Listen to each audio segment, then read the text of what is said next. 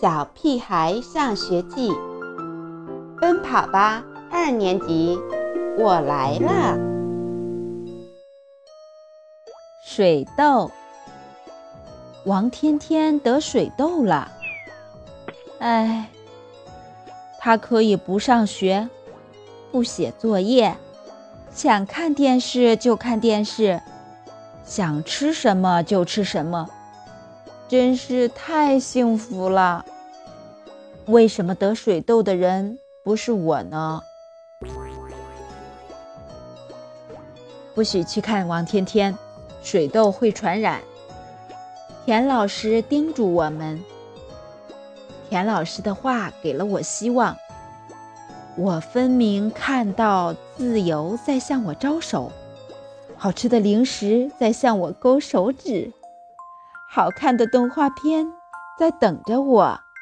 从放学的那一刻起，王天天的家就像一块巨大的磁铁，吸引着我。我每迈一步都很艰难，因为我要控制我的腿，不往王天天家的方向走。就这样，我一直磨蹭到家。可一进门，我扔下书包，像箭一样的射出去，目标王天天家。到了王天天家楼下，我大吃一惊：胡小图、金刚、刘坚强，我们班好多男生都挤在那里。好在王天天家住一楼，要不……我们得变成蜘蛛侠，在墙上爬来爬去。我挤过几名男生，走进王天天家的窗口。站住！金刚拦住了我。一块钱一分钟。什么？我大叫：“你这是抢劫！”那就下一个。金刚得意地耸着肩膀，对我身后的人喊道：“我赶紧凑到金刚面前，小声说：‘一个玻璃球行吗？花瓣的。’”金刚一脸不情愿地收下我的玻璃球，侧过身子，还不忘叮嘱我：“你只有一分钟的时间。”我幻想着很快就和王天天见面。首先，我会和他来个大大的拥抱。如果可以的话，我还会和他同吃一块巧克力。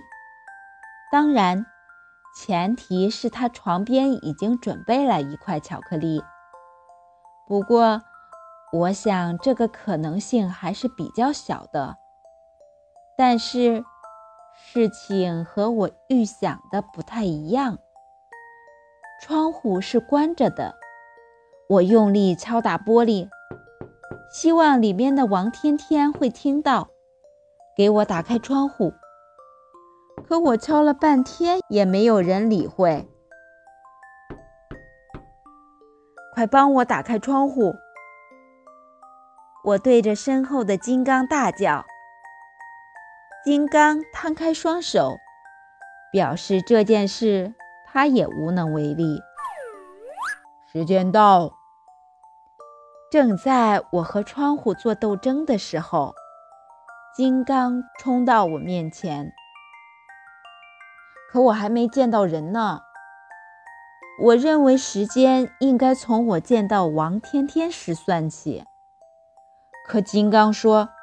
是从他说开始的时候算起。